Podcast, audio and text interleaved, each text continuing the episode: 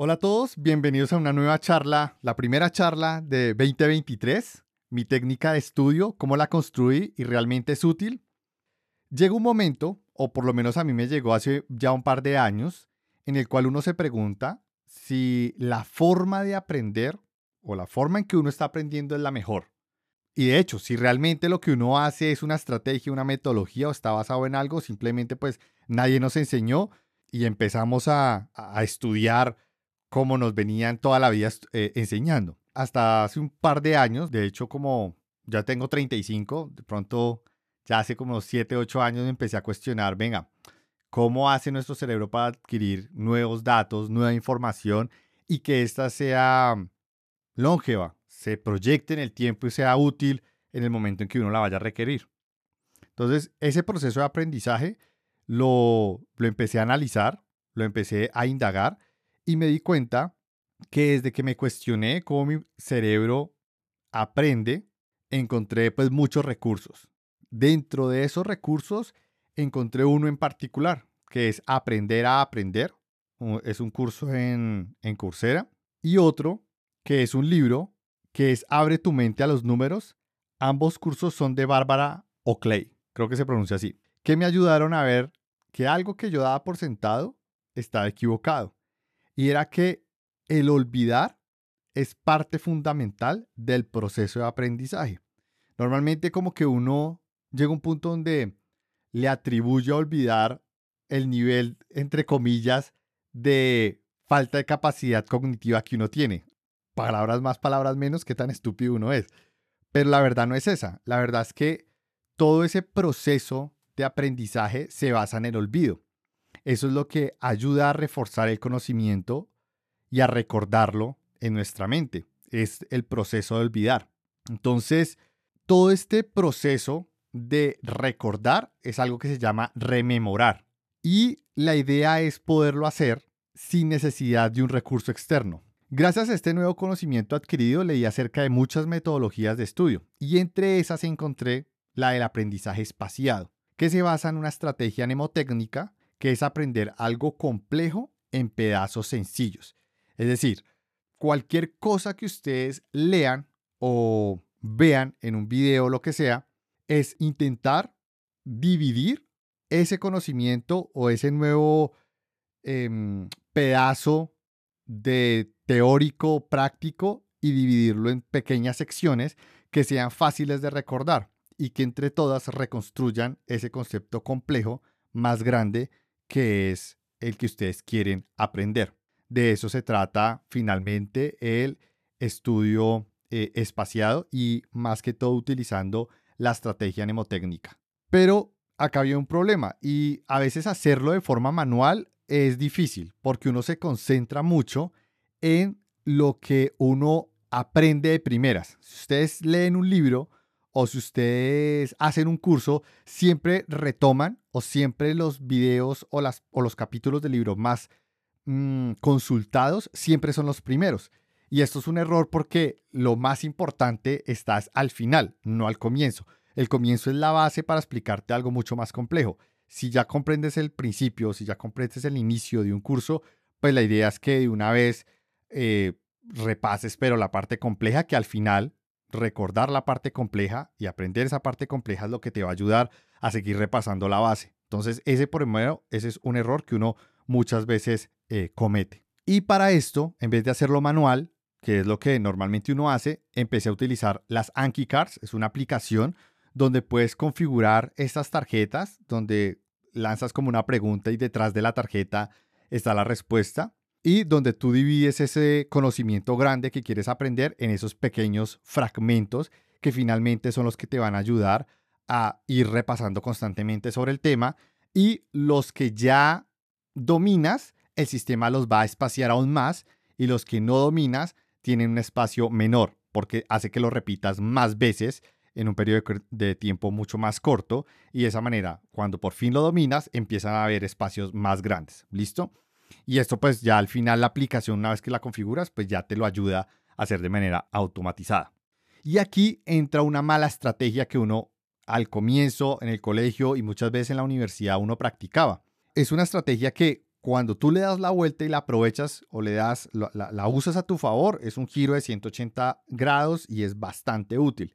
Y es resaltar información importante de un libro o tomar notas importantes de un video, ¿sí? Resaltarlo.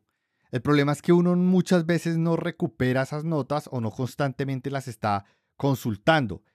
Puede que alguno de ustedes sí lo haga. Y de hecho hay personas, y he conocido muy pocas personas que realmente hacen uso de esa técnica de tomar notas, resaltarlas y les funciona muy bien.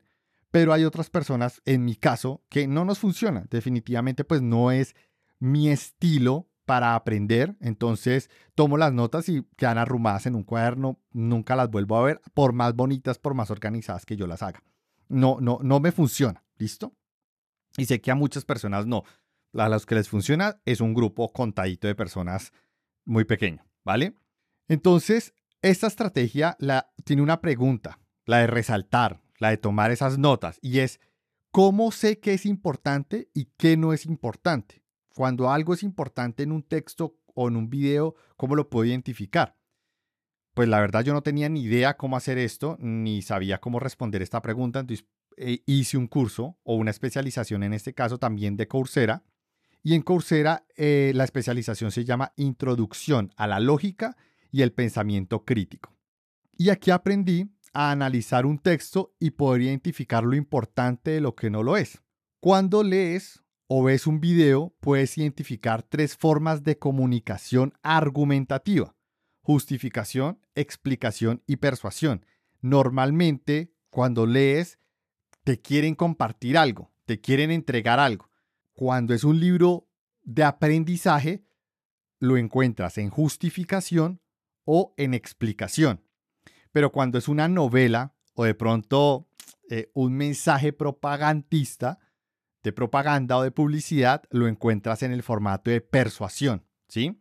Y estos, estas estructuras argumentativas tienen una forma de identificarse. O sea, hay unas palabras claves, una guía prácticamente, que es un análisis del lenguaje a nivel lingüístico que te permite identificar fácilmente estas, estas estructuras y de estas estructuras identificar qué es lo que es relevante.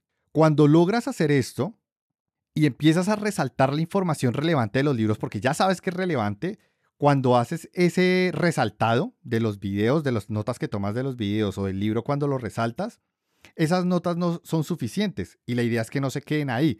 Esas vienen a ser traducidas en tarjetas, en Anki Cards. Entonces ya tienes la información más relevante. Ya tienes la información más relevante que te va a permitir pues ver el resto de lo que has estado leyendo, ¿vale? Y vuelves a repasar en tiempos o en periodos de tiempo espaciados.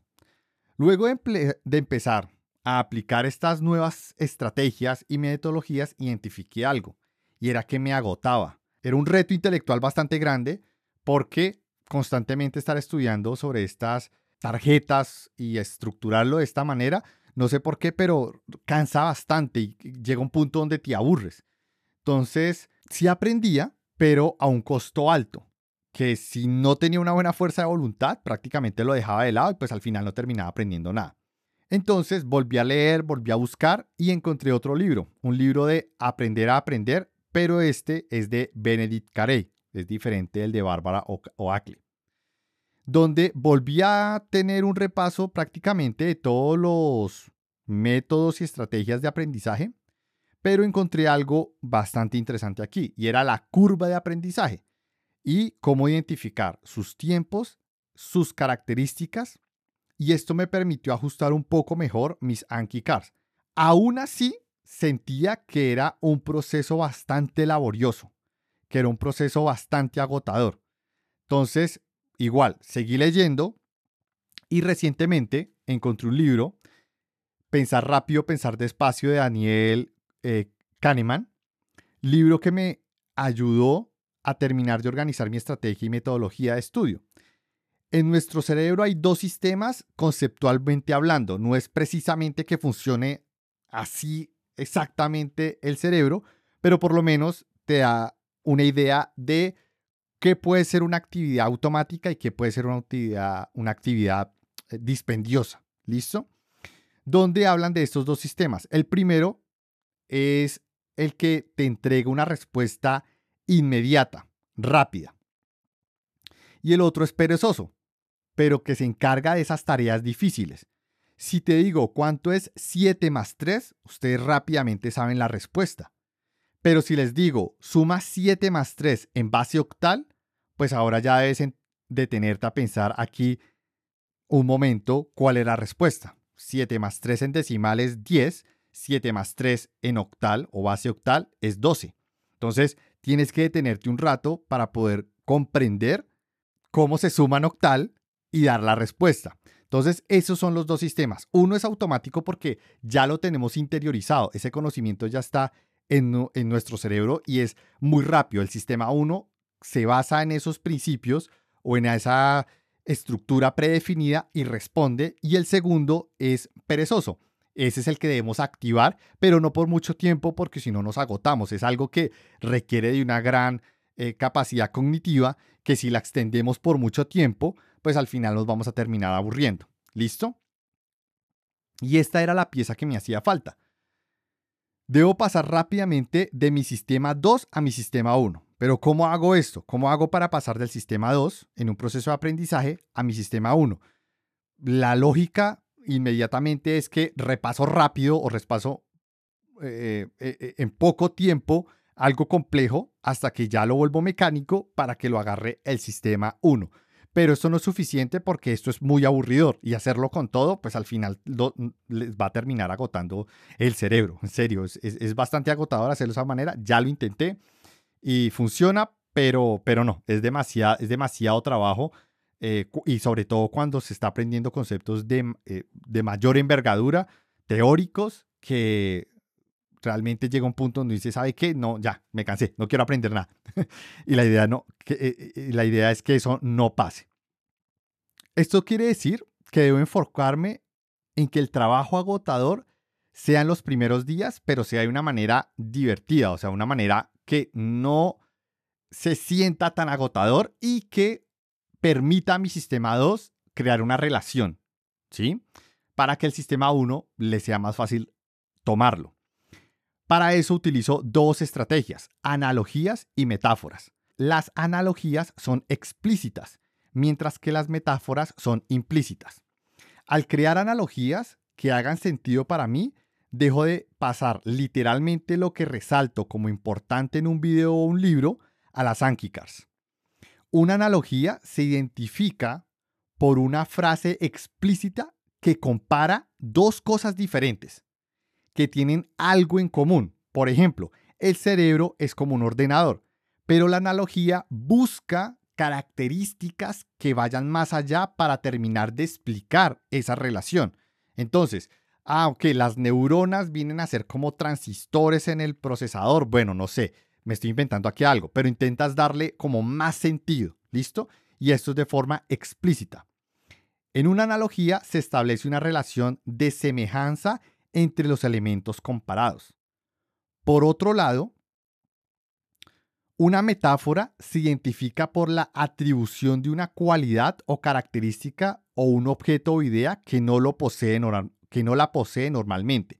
Por ejemplo, el poema es un jardín, ¿sí? O sea, el poema de pronto evoca la idea de un jardín, pero como tal, el poema no tiene características propias de un jardín. ¿Listo? ¿Por qué hago hincapié en la definición y la diferencia entre analogía y metáfora? Porque la metáfora, cuando yo ya comprendo rápido la metáfora y puedo traer a colación un concepto asociado a la metáfora es porque ya interioricé la analogía. La analogía es un proceso del sistema 2, que si yo lo repaso varias veces, entonces la idea es que ustedes utilicen la analogía para cosas rutinarias del día a día.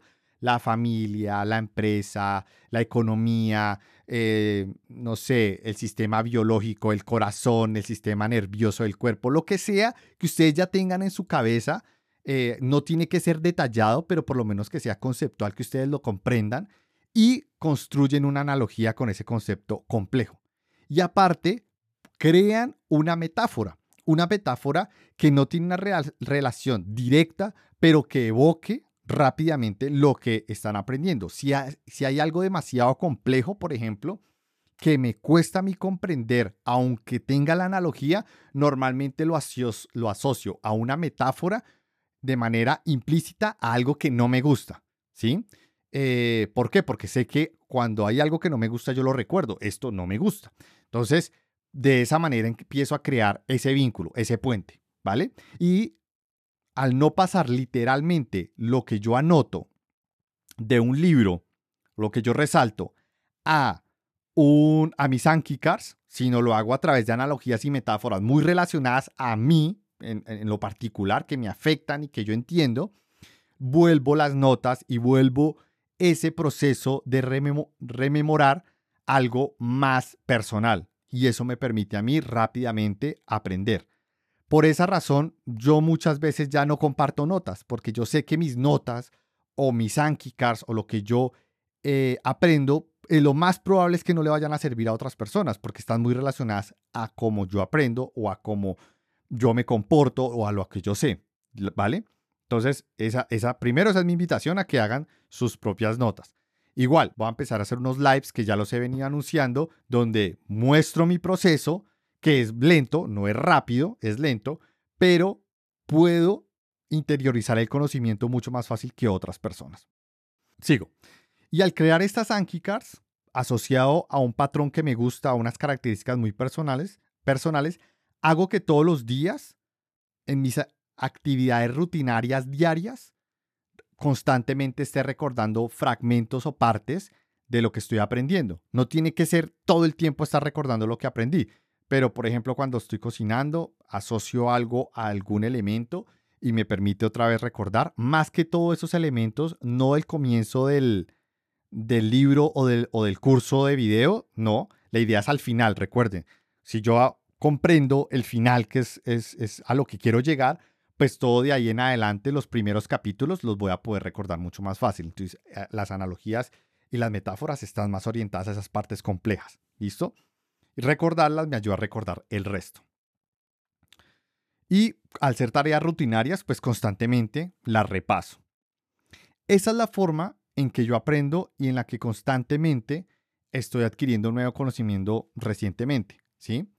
Eh, por ejemplo, recientemente estoy estudiando Azure. Azure yo nunca lo había tocado, era, es una nube que la verdad mm, solamente conocía sus servicios, sus características y a nivel de competencia cuando trabajaba en Oracle eh, me permitía identificar mm, qué era eh, las características y las ventajas de Oracle frente a Azure, pero yo no sabía técnicamente ni cómo montarlo, ni cómo desplegarlo, ni el portal, nada. Pero algo que sí aprendí para poder simplificar el aprendizaje de AWS y Oracle fue que aprendí Terraform. Es un punto intermedio y a eso sí le dediqué mucho tiempo. Entonces ya leer estructuras, leer código, entender los recursos, entender los data source, entender los outputs de Terraform, aprender el lenguaje como tal y esa herramienta ahora me permite a mí, pues en vez de ponerme a estudiar Azure, su portal, su cómo está estructurado, pues lo que hago es estudiar cómo está estructurado y cómo lo configuraron en Terraform, que es un punto intermedio que yo ya conozco. Y me permite a mí también, ese código genera una especie de documentación, una forma fácil de consultar cómo se despliega un servicio, cómo se configura X o Y recurso, y no necesito casi ver la consola, ni qué campos llenar, porque yo ya sé que el servicio de containers en Azure es muy similar al de AWS y es muy similar al de Oracle. Cambian algunas cosas en código de Terraform, pero conceptualmente yo ya puedo pasar el conocimiento de un lado a otro. Entonces mi punto analógico es Terraform. Ahora, a nivel de metáfora es diferente. Yo ya no uso como tal la metáfora en este caso, porque para eso ya he interiorizado mucho como tal Terraform, porque ya es un concepto demasiado técnico específico. No es conceptual, que me cueste trabajo comprender, ¿vale? Mientras que en la arquitectura de software, que un libro que ahorita estoy leyendo, porque por la maestría que va a comenzar, como bien saben, hay varias cosas que son difíciles de interiorizar. Eh, son conceptos que hay veces em, eh, hay que tener en cuenta. Por ejemplo, el trade-off o el, cuando se solapan dos características. Normalmente seguridad se solapa con todo o entra en contravía con todo. Entonces, eh, seguridad con eh, rendimiento o alta escalabilidad, ¿sí? Entonces, eh, es fácil entender el trade-off cuando hay dos requisitos de calidad, ¿vale? En, en arquitectura de software o en arquitectura tecnológica, pero cuando hay un tercero, cómo dar prioridad y cómo generar una estrategia de priorización, hay unos recursos para poder evaluarlo. Y esos recursos requieren de una estructura, unas matrices, unas preguntas que tienen que responderse para dar esa prioridad, ¿sí? Y darle peso. Eso a veces es difícil de interiorizar, de recordar, y es algo que tienes que hacer cuando estás trabajando en arquitectura de software o en arquitectura tecnológica. Entonces, esos procesos a mí sí me cuestan más interiorizarlos o aprenderlos y ahí se utilizo, aparte de la analogía, utilizo la metáfora y utilizo metáfora en diferentes aspectos. Recuerden, analogía es explícita, va más a la, a la identificación de relación directa, entre comillas, directa o varias características de forma directa entre una cosa A y una cosa B.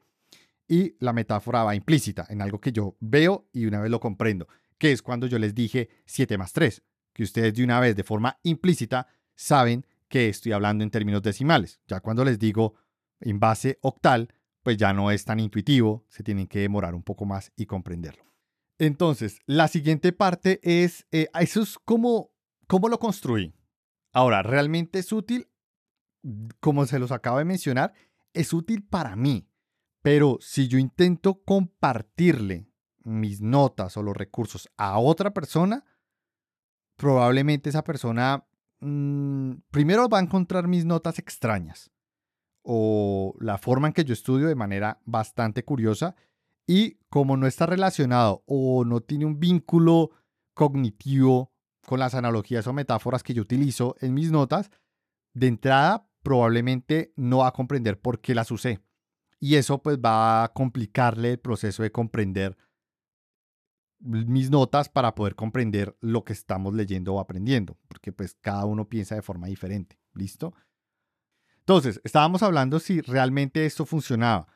Funciona en la medida que ustedes le dediquen tiempo a comprender de todas las estrategias de estudio, de todo lo que hay afuera si realmente es útil para ustedes y tienen que ponerlo en práctica. Es la única forma de saber si es útil o no, si les va a funcionar o no. Es la única forma, no hay otra. Entonces, mi recomendación es que empiecen a leer sobre eh, técnicas de estudio, sobre metodologías de aprendizaje, sobre estrategias de estudio y aprendizaje, porque todas esas, eh, muchas se parecen y cambian algunos conceptos o algunas eh, eh, partes, pero lo más importante es que ustedes lo repasen o ustedes lo pongan a prueba. De lo contrario, no van a saber si realmente les funciona o no. A mí sí me funciona. A mí ya en este momento yo digo, sí, puedo decir eh, con toda certeza que, que la metodología actual que he definido funciona. ¿Listo? Pero, o bueno, la amalgama de estrategias que, uso funciona. Pero pues es en mi caso y ya está. Entonces me despido. Quien les habló, yo a Wizard. Hasta la próxima.